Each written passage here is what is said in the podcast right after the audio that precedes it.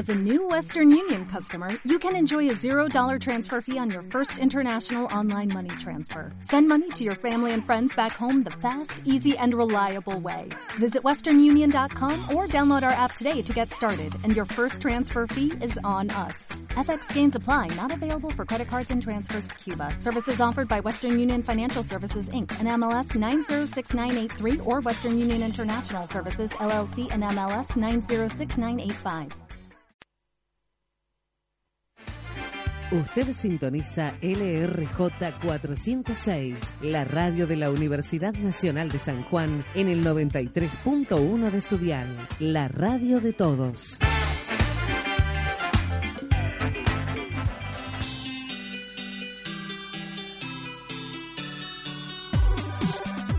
Los lunes a las 17 comienza el programa del mundo del videojuego que estabas esperando. Noticias, entrevistas, análisis y muchas cosas más relacionadas con esta apasionante industria.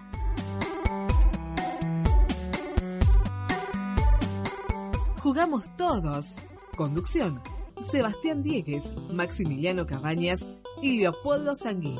Los lunes a las 17 por Radio Universidad. Buenas, bienvenidos un lunes más, un lunes postelectoral al programa Jugamos Todos. Esta vez con compañía especial, Maxi Cabañas, ¿cómo andamos Maxi? Buenas, buenas tardes, un gusto volver acá. Y bueno, les recordamos a todos los oyentes que se pueden poner en contacto con nosotros, ya sea por Facebook, etiquetando al programa Jugamos Todos, o poniendo el post en público y usando los distintos hashtags que es preguntasJT para cosa que nos quieran preguntar o charlasJT si lo que desean es comentar, opinar sobre lo que pasa en la charla que tengamos ahora más adelante. Y también nos pueden llamar a la radio a los números 423-4702 y 423-4704. Y arrancamos con las noticias. Tum, tum, tum, tum, tum, tum, tum, eh, viejo ya. El tun está... Bajo presupuesto. Bajo Claro. presupuesto. Además, la gente le gusta.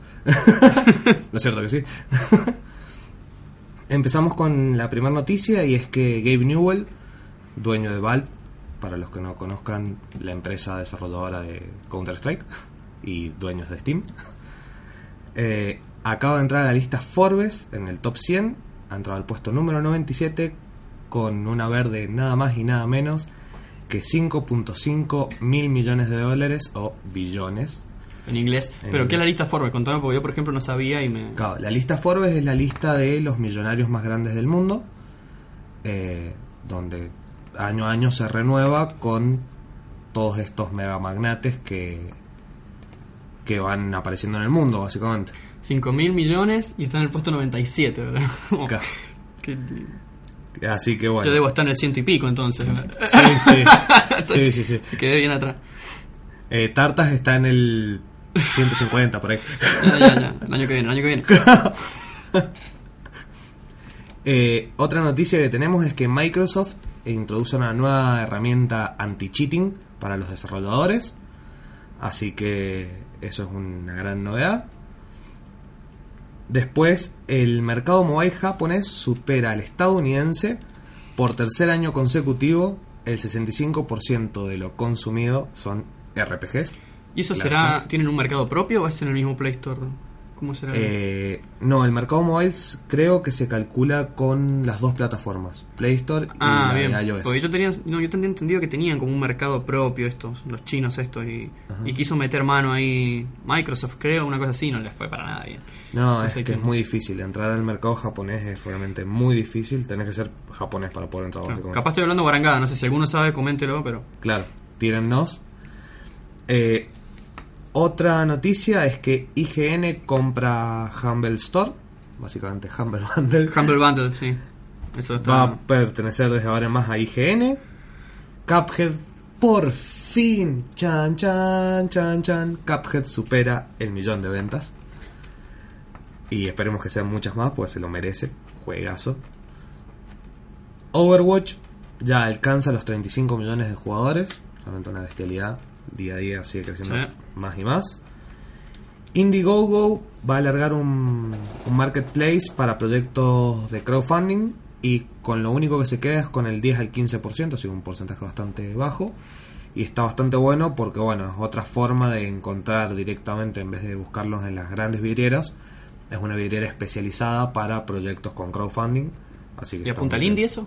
Está- Eh, Indiegogo sí suele apuntar al crowdfunding de indies, pero en realidad acepta cualquier tipo de crowdfunding en general. Eh, y bueno, y ahora saltamos ya a las a los lanzamientos de la semana. ¿No hay musiquita para eso? No, No. inventate una, sos músico. No, bueno, pero en el momento no puedo improvisar. claro. no me sale. Eh, ahí estamos, acá. Es que estamos a fin de mes, cuesta hacer scroll. Eh,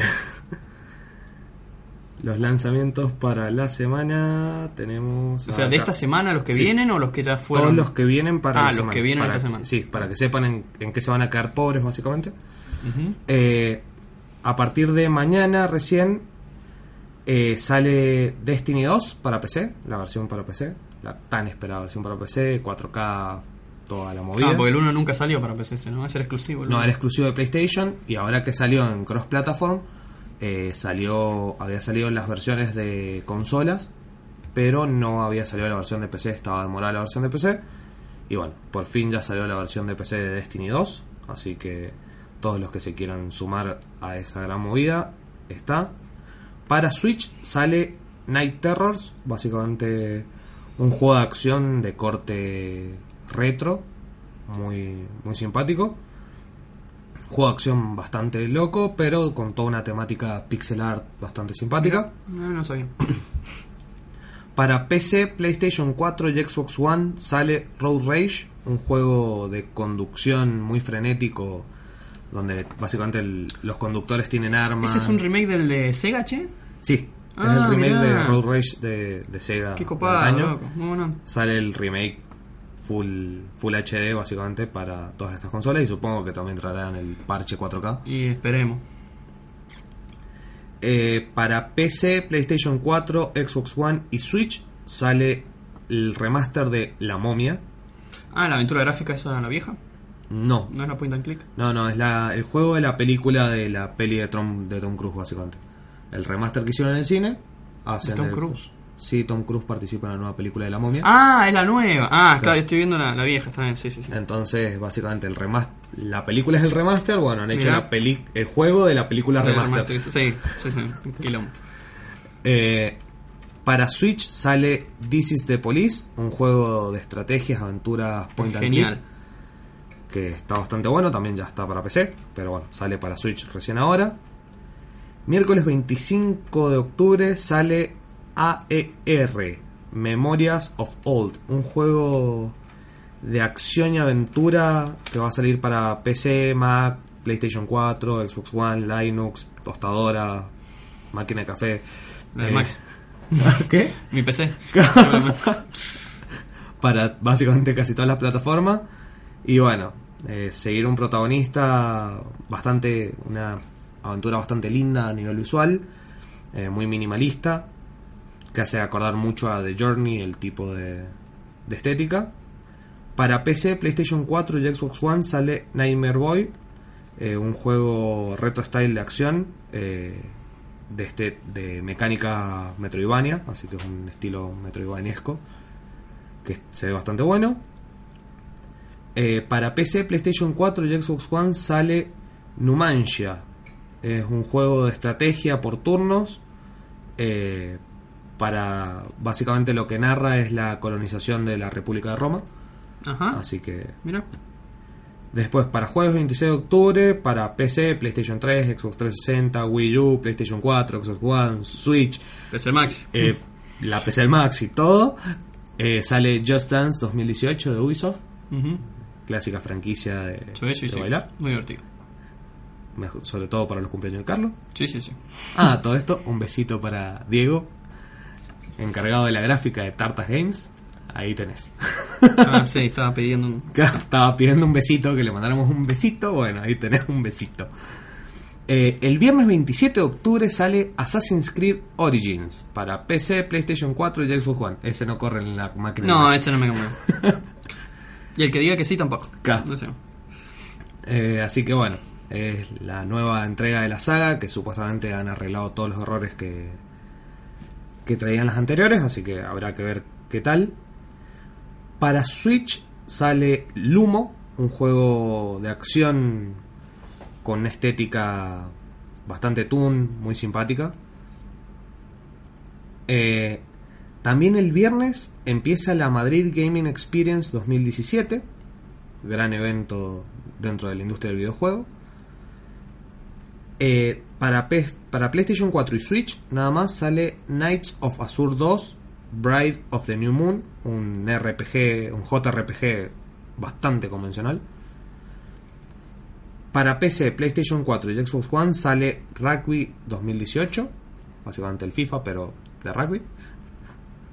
Eh, los rugby no me peguen, por favor, pero es eso. Eh, para Switch sale Super Mario Odyssey. Creo que es el juego del año. Este La verdad no lo he visto, pero no soy muy ameno de la Eh, saga Mario. juego, creo que uno de los juegos más esperados desde el lanzamiento de Switch a nivel general es eso. O de para- Sonic, no me importa.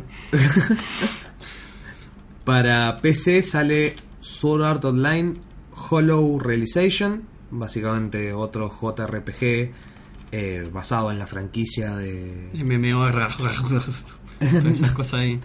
Claro, no, en realidad no es MMO, es JRPG solo, de narrativa Ajá. y eh, para un solo jugador, que bueno, basado en todo el universo de Sword Art Online.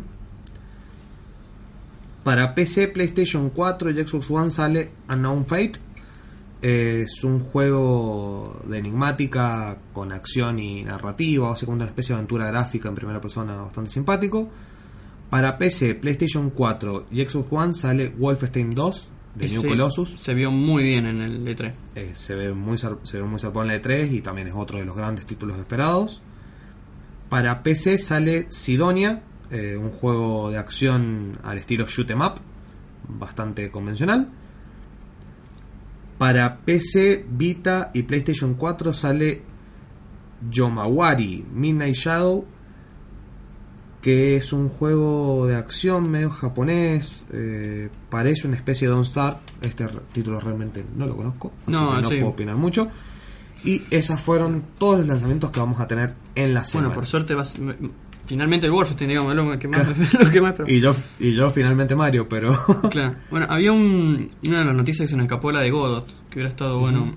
Que Godot, el, el creador de Godot, estuvo publicando en Facebook la semana pasada y dijo que habían recibido un dinero desde Microsoft y gracias a esto van a poder poner el C Sharp como lenguaje de programación nativo en, en Godot 3.0. por fin. Así que bueno, si hay algún developer escuchando, algún programador, una muy buena noticia, está bueno, porque el, el motor ese se va a ir para arriba ahora. Esperamos con esto, ¿no? Claro. Que salga algún juego copado, copado, copado. Y bueno, y justo acá estamos teniendo un par de interacciones por el WhatsApp de Crevis y Seba opina que Gabe Newell ya con entrando a la lista Forbes se podría auspiciar un Half-Life 3. no estaría mal. Sabemos que no va a pasar igual, pero no estaría mal.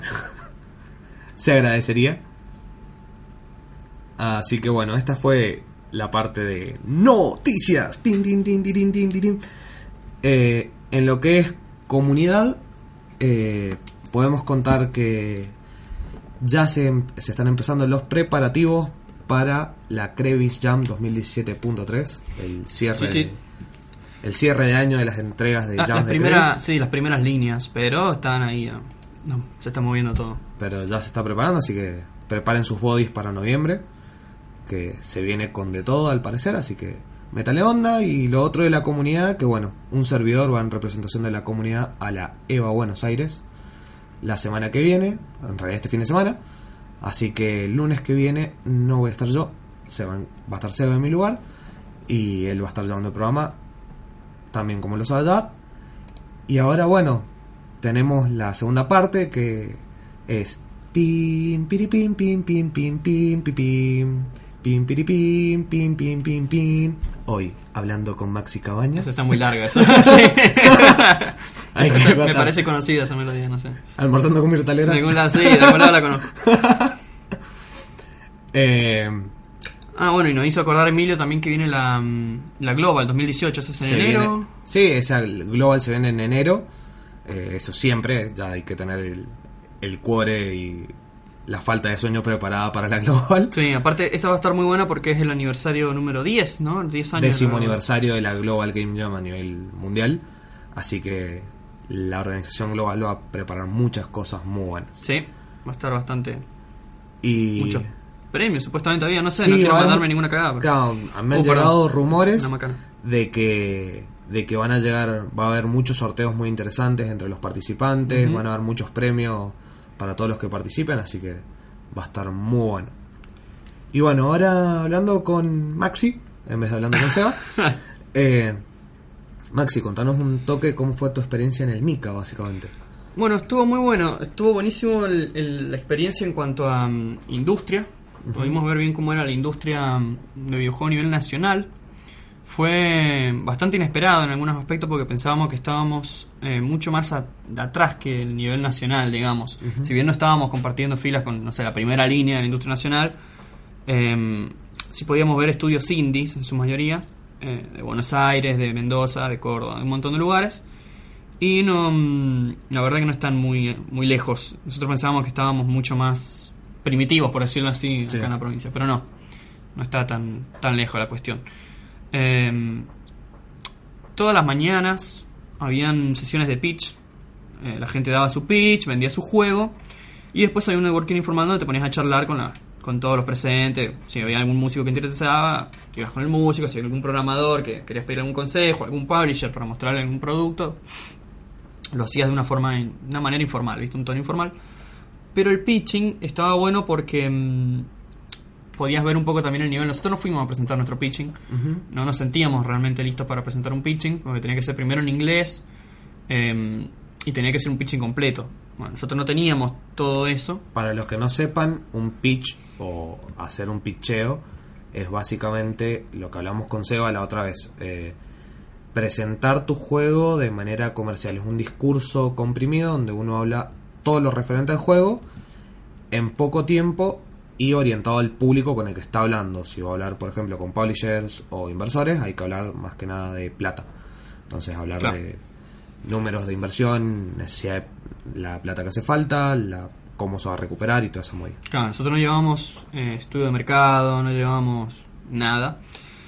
Eh, entonces no, no- dec- decidimos no hacer ningún pitch. Directamente fuimos a presenciarlos, a, a ver qué onda. Eh, y habían algunos desastres que estaban peor que nosotros que se animaron a hacer el pitch y así les fue, digamos.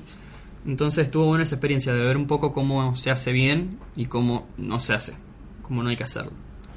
Particularmente había uno que mm, apenas pasó adelante y dice, bueno, yo lo voy a dar en español porque no quiero usar mi inglés, no sé qué, así es, así el langa. Sí. Salía haciéndose el langa. Y mm, contó que era un, contó un poco de su juego, no, no era un juego que era una locura, estaba bueno, pero era un juego en VR, eh, multiplayer, o sea que tenías que jugarlo de a dos por lo menos. Y era mm, como en el Far West, era de vaquero, sonaba la campana en la iglesia y te tenías que disparar, el que disparaba primero ganaba, de duelos. Ah, bien, un juego de Un duelo. juego de duelos en el Far West. Far West, sí. Eh, él presentó un número que necesitaban para terminar el desarrollo, que eran 10 mi- eh, 75 mil dólares. Que, o sea, directamente se tiraron moneditas así, empezaron a sumar. O sea, fue aleatorio el número que tiraron porque había uno de los publishers presente que le dijo que a cuánto esperaba venderlos. Y el tipo le dice, no sé, no lo hemos pensado. Y bueno, pero ¿a cuánto? Y no sé, tiene que ser algo barato porque que lo puedan acceder en su mayoría. Y dice, bueno, pero tirame un número, ¿viste? Y dice, bueno, no sé, unos 2 o 3 dólares. Así. Claro. Claro, entonces es un juego VR que el público es reducido porque no todos tienen el equipo para Claro. jugarlo. Encima, 2 o 3 dólares que te, te quedan Steam por 3 dólares de venta, ¿cuánto te quedará? Un dólar o menos. Sí, te queda el 50% poner. Ponele, con toda la furia. De ahí le tenés que restar lo que va para el publisher, digamos. O sea, el publisher no le va a quedar la ganancia completa, ¿entendés? No. Entonces, para que recupere 70 75 mil dólares, imagínate la cantidad de ventas que tienen que hacer. Un juego VR que el público no, no es cualquiera con una computadora, sino que Creo que inclusive si lo compra todo el mundo que tiene un VR, así todo, creo que no llegarían. O sea, no sé, era un desastre. Eh, bueno, entonces esos son los ejemplos que vimos de cómo no hay que hacer un pitch, ¿no? Después vieron ejemplos también muy bien, la verdad dieron muy buen pitch en inglés, eh, presentaron un, un estudio de mercado, por más pobre que sea o por más malo que sea, el publisher ya le da una idea y encara, ¿entendés? O sea, te encaras de otra forma. ya. No me acuerdo el nombre, era un juego tipo Castlevania, era 2D, pero estaba muy bueno, estaba muy presentado, un tráiler que estaba muy bueno, que la música y la, y la visual saltaba del tráiler, te comía, estaba muy bien presentado. Y ese era como el ejemplo de cómo hacer un pitch. Dos pibes, todavía no, no sé cuántos años habrán tenido, no, no sé si tenían 20 años los dos. Mm. Estuvo muy bueno. Y en general las charlas fuera de lo que es pitch y todo esto, hubieron charlas donde aprendimos mucho, hubieron charlas sobre mm, publishers, justamente cómo encarar un publisher, charlas sobre inteligencia artificial, charlas sobre música, charlas sobre, no sé, diseño, de todo. Habían charlas sobre todo, eventos culturales habían un montón, yo traté de no perderme ninguno, siempre se te escapan algunos. Eh, algunas que eran como supuestamente películas que terminaban siendo como intervenciones. eh, y una orquesta que tocó música para videojuegos también. Muy, muy linda. La experiencia en general estuvo muy buena. Muy buena. Bien, eh, acá Seba nos ha dejado unas preguntas JT para la charla JT básicamente. eh, y te pregunta básicamente, ¿qué te pareció lo mejor del Mika como evento? Em, yo la verdad no sabía cómo era el Mika, porque no he ido nunca. Lo que me encontré es con un ambiente muy colaborativo. O sea, la verdad que es muy colaborativo el ambiente. y mm, lo, que me- lo, que, lo que más me gustó, lo que más rescato es eso, es poder identificar el nivel de producción que tenemos acá en, en la provincia, los, los diferentes equipos. Y mm, la experiencia de saber cómo tenés que ir y, y sacarle todo el jugo a la siguiente, ¿entendés? Saber cómo tenés que ir con el pitch preparado, cómo dar el pitch, em, los contactos, la gente, había gente que era muy grosa que se bajaba a tu nivel y te daba charlas simpáticas, digamos, inclusive hasta los mismos publishers, fue una experiencia muy amena, más allá de los nervios y todo eso, fue una experiencia muy, muy linda. Así que yo creo que lo mejor que me llevo como evento es la organización, en el sentido de, mm, de lo ameno que era. Y para reírre en todos momentos nos, nos estuvo siguiendo, nos estuvo dando su, su buena onda. Nosotros no nos habíamos inscrito a las charlas que, que eran con inscripción porque realmente no nos habíamos dado cuenta. Y para reírre fue, nos dice, bueno, está bien, entren, entren porque hay gente que ha faltado, esto que lo otro. Entonces era como muy colaborativo. ¿ves? O sea, te sentías realmente, no te sentías un número más Sí. en, en la mica, sino que realmente era un participante. Estabas en la mica como persona y te, te daban piola. O sea que la organización estuvo muy, muy decente, muy bien. Me gustó mucho. Qué piola. Después te pregunta, ¿quiénes estuvieron? ¿Qué tipos de clientes o publishers? Bueno, los clientes, o sea, los que fueron a vender su producto eran, no sé si no todos, eran em, grupos indies, eran estudios de desarrollo indie. Em, fueron un par también a vender sus productos, o sea, su producción de, de insumos. Creo que había un grupo que, que, que hacía trailers, que hacía videos, cosas en 3D y bueno, ellos también fueron, pero eran todos grupos indies, todos con poca o, o nada de experiencia. Creo que el que más experiencia tenía era un grupo también indie que había trabajado con Cartoon Network, unas cosas así, pero mm, inclusive ellos no tenían un nivel de producción mucho más allá de lo que se ve acá. Bien. Los, publishers había de todo, o sea, había mm, publishers mobiles, publishers para PC, ah, por ejemplo, había uno que era mobile y también Unity, o sea, te, te- te discriminaba bastante, bastante el producto, era como que Claro. es muy enfocado a lo que buscaban. Y después tenías incubadoras que directamente mm, ibas con tu producto, sea cual sea, y se evaluaba si, si se le ponía la, la plata o no, si se te metía en la incubadora o no. Y eran como más permisivos, digamos, eran un público más generalizado. No tenían tan específico el producto. Claro, si bien ahí te contaron que bueno, que para el tema de incubadoras lo que más les gusta es el sistema de plataformas. Claro, sí, la- o sea, suelen buscar también, cuando vas con una buena plataforma que innova y gana mucha plata, obviamente las incubadoras se te van a tirar a los pies, pero no son tan específicos en cuanto a los productos como hacía algunos publishers, como te digo. Este, por ejemplo, si no era Mobile y Unity, ya perdías muchísimos puntos. O quizás si estaba bueno el producto te pedían si se podía portear, si, se- si había mucha plata para portearlo a Unity. Eh, después habían... No me acuerdo si eran de una orquesta o que estaban buscando músicos para videojuegos, productores para videojuegos. O sea, había, era muy variado el- los públicos, el- los publishers. Estaban muy variados. Bueno, los clientes eran casi todos indie. Bien. ¿Y alguien más así destacable, alguna personalidad que hayas visto dentro del Mika? Sí, pasa que yo soy medio nuevo para los nombres, che. Pero Ah. mm, de Inca Games, por ejemplo, fue... mm, ¿Cómo se llama? Facundo Mounes. Fue Mounes, claro, estuvo Mounes ahí que no sabíamos de dónde lo conocíamos, le veíamos la cara y decimos, lo conocemos de algún lado, esto, así, nos mirábamos todos, no sabemos dónde. Claro, y fue el que vino a dar la charla de Game Design acá cuando lo trajo Emilio Sí. en el 2015, 2016. 2015. 2015 por ahí. Vino a dar una, una charla sobre, bueno, un taller fue, más fue un workshop de, de Game Design. De ahí lo conocíamos. Bueno, esas cosas, ahí te das cuenta, soy un salame por no. Y después, em, gente de afuera trajeron mucho. Trajeron un publisher de Estados Unidos a dar una charla sobre publisher, sobre no sobre publisher, sino sobre cómo conseguir dinero para tu para tu videojuego, ¿bien? Cómo conseguir que te financien el videojuego fuera de un publisher, no sé, buscando inversores de, por algún lado a corto plazo. Y después un músico de, Can- de, mm, de Canadá, no, de, mm, de Australia. Eh, mucha gente afuera, o sea, gente de Brasil. De todos lados, venían, De todos lados. Bien, también pregunta Seba, ¿cómo se prepararon para el Mica y qué prepararon? Bueno, fue un poco. mm, fue un poco raro, ¿no? No, no íbamos bien preparados, la verdad. Pero íbamos con la idea de presentar un proyecto, de presentar uno formalmente. Íbamos a presentar eh, lo que era Light Eh, a mitad del viaje nos decidimos que no, que íbamos a ir directamente con Cacerolas y Dragones, que es un producto que estaba desarrollando Gabriel Salcedo. Y básicamente presentamos ese ante los publishers Bien, no íbamos con ningún pitch preparado, nada, porque simplemente íbamos a mostrar el producto y hasta dónde estaba desarrollado. No teníamos estudio de mercado, no teníamos plan de negocio, no teníamos nada. Eh, sin embargo, bueno, fue bastante bien. No, los pitch por lo general, cuando vos te, estabas con un publisher, los pitch duraban poquito, duraban media hora, 40 minutos, así cara a cara con el publisher. Entonces eh, fue un tiempo que usamos bien, supongo, porque si bien no dimos el, esto que nos faltaba, sí. mostramos bien el producto, aprovechamos todo ese tiempo para mostrar el producto y a qué nivel estábamos en, en desarrollo del producto. Y mm, hubieron un par, por ejemplo, de la incubadora esta mexicana, que no me acuerdo el nombre, eh, se fueron como muy mm, entusiasmados con el producto.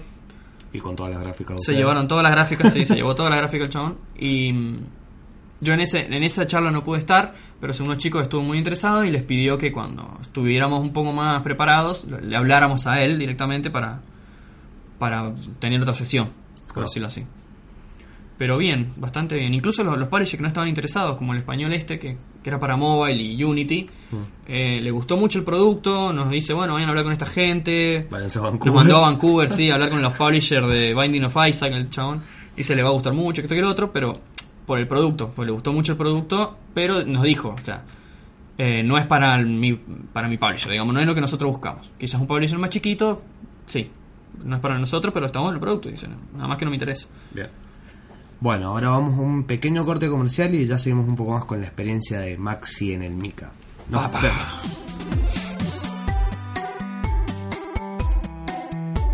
Pregunta también Seba, eh, ¿cuál fue el momento más tenso de estar ahí? Y yo creo que fue todas las sesiones de pitch que teníamos que dar cara a cara con los publishers. Eh, más que nada el momento previo, no tanto cuando ya estabas ahí, viste, como cuando te tenés que tirar la pileta y te da miedo la altura, Sí. pero después en el agua ya.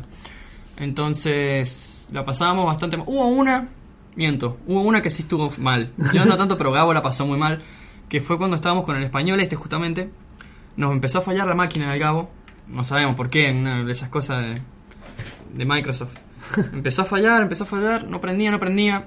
Me dice, bueno, yo se la quito, viste, como para empezar a verla, a ver si la puedo hacer prender, mientras él seguía dando el pitch, como podía, ya empezaba como a trabarse, ya empezaba como a escabearse, no sabíamos qué pasaba.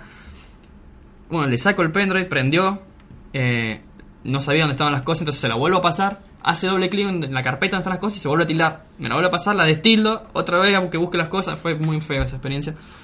El trailer lo pudimos mostrar porque estaba en la máquina del, del Luciano, pero... mm, Nada, igual cuando vio el producto, ya vio que no era para él, ya nos dijo, bueno, no importa, está bien, muchachos, está bien. Empezamos a hablar ya más fuera del pitch, ya empezábamos como a charlar.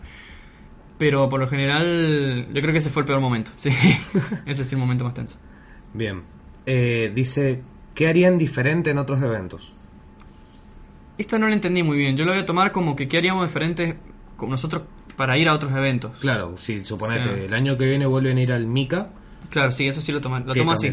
Eh, bueno, ahora que ya sabemos cómo hay que ir bien preparados, cómo se compone bien un pitch, eh, encararíamos por eso, siempre y cuando tengamos un buen proyecto, obviamente. Quizás no vale la pena el esfuerzo de hacer un buen pitch si, si el producto vemos que no tiene salida Claro, o que no... o que no lo vale. Claro. Eh, sí seguiría participando en todas las charlas que pueda, digamos, porque, perdón, estaban muy buenas. Em, las sesiones de pitch estaban también buenísimas para, para ir. Yo creo que no, no, no hubo algo que, que hicimos mal o que no haríamos, pero sí, sobre- sí haría eso, prepararía mejor un pitch para mm, tener como una devolución de que también lo hicimos. Eso sí hubiera estado interesante hacerlo. Yo de hecho cuando estaba allá mm, lo comentaba con los chicos, le digo, mira, podríamos haber hecho un pitch. Eh, no estábamos muy lejos, de hecho había gente que hasta lo hacía en español. Directamente era muy preferible hacerlo con Claro. nuestro nivel de inglés que... Y mm, nos dimos cuenta que lo podríamos haber hecho tranquilamente, eh, pero ¿qué pasa? Tendríamos que haber- teníamos que ir y ver que lo podríamos haber hecho para saber que lo podríamos haber hecho. sí. Es imposible saber si puedes hacer algo si no sabes cómo es. Em, yo hablé con los chicos eh, estaría bueno preparar algo acá, acá en la Crevis o en la Global o yo qué sé, sobre cómo preparar un buen pitch o sobre cómo son los pitch para que en la próxima mica si alguien quiere ir ya vaya directamente con el pitch y no tenga que ir y ver cómo es, ¿entendés? Claro. Eso fue lo que más eh, vimos que se necesita acá. No sé si eso contesta la pregunta, pero bueno. ¿Y cuál es tu mayor enseñanza de asistir a estos eventos? Lo mismo que lo anterior. Claro. Claro, cómo hay que ir y encarar a los, a los publishers. Bien.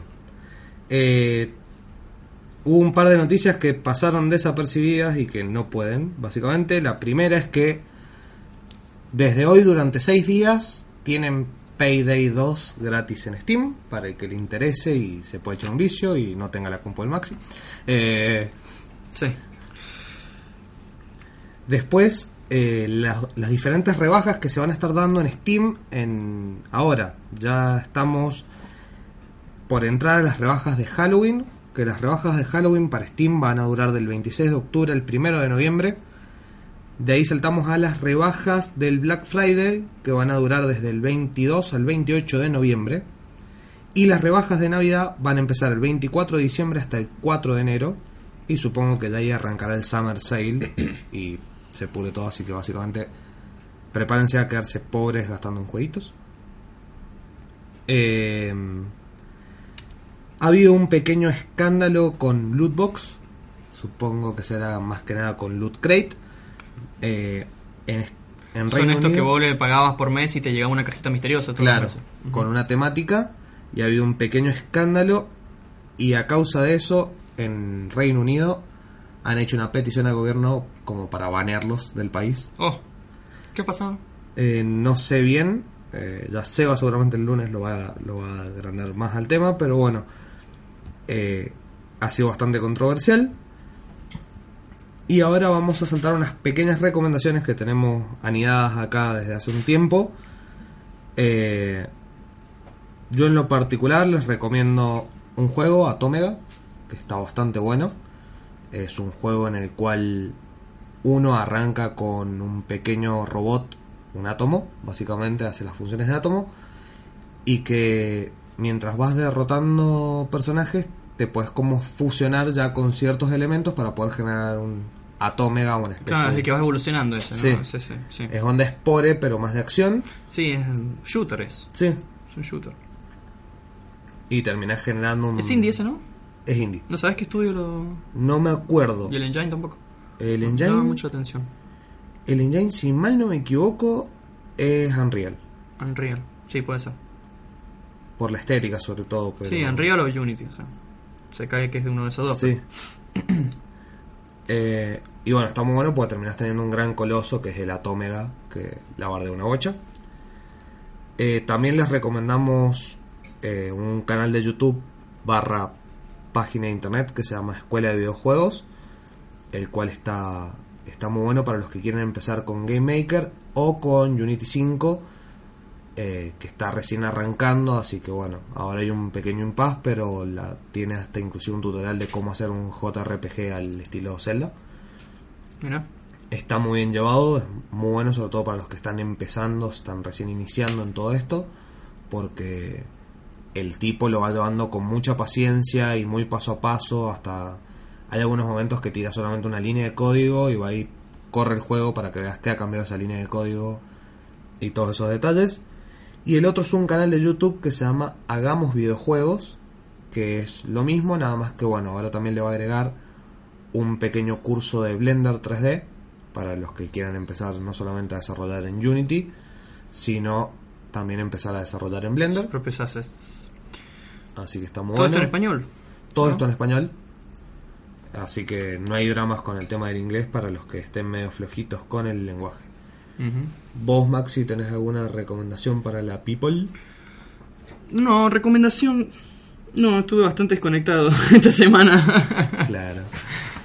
Eh, así que hasta ahí están llegando la parte de recomendaciones. En la parte, bueno, de comunidad, también agregar que eh, la EVA, al evento en el que viajo yo este fin de semana, es la Expo de Videojuegos. Si alguno tiene algo de acá de San Juan y necesi- quiere llevarlo a la EVA, por así decirlo, y no puede ir, eh, sepan que se pueden contactar conmigo y que no tengo ningún problema en llevarlo, pues bueno, voy básicamente en eso, en representando a, a Tartas y a la comunidad desarrolladora. Cabe de destacar Juan. que en estos eventos mm, quizás la, el compartir un producto, un conocimiento o algo con los publishers o con los clientes, etcétera, por ahí no se da en las sesiones de pitch. Quizás estás esperando el ascensor y entra con vos y compartís un toque, cambiar las tarjetas, eh, tomándose el café de la tarde.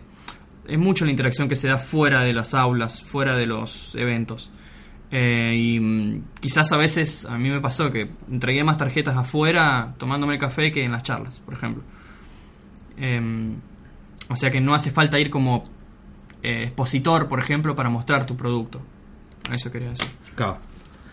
Eh, otra novedad es que Ocam está buscando artistas 2D, 3D y programadores de Unity y van a estar recibiendo toda la data y todos los Currículums. currículums y tarjetas y todas las cosas en la EVA 2017. Así que con más razón, ahorrense unos pasajes, todos los artistas 2D, 3D. ¿Esto es estudio qué es lo que ha hecho? Este estudio Ocam es un estudio bastante importante de acá de Argentina, que no me acuerdo qué juego ha sacado, pero son bastante bastante importantes, así que bueno, van a estar ahí. Eh, y bueno, sin mucho más que decir, el programa de hoy va a terminar un poquito antes, pero bueno, pudimos por una vez, después de tanto tiempo, ver todos los temas para el día. Así que, bueno, hasta acá llegamos. Nos vemos en la próxima. Chao. Nos vemos.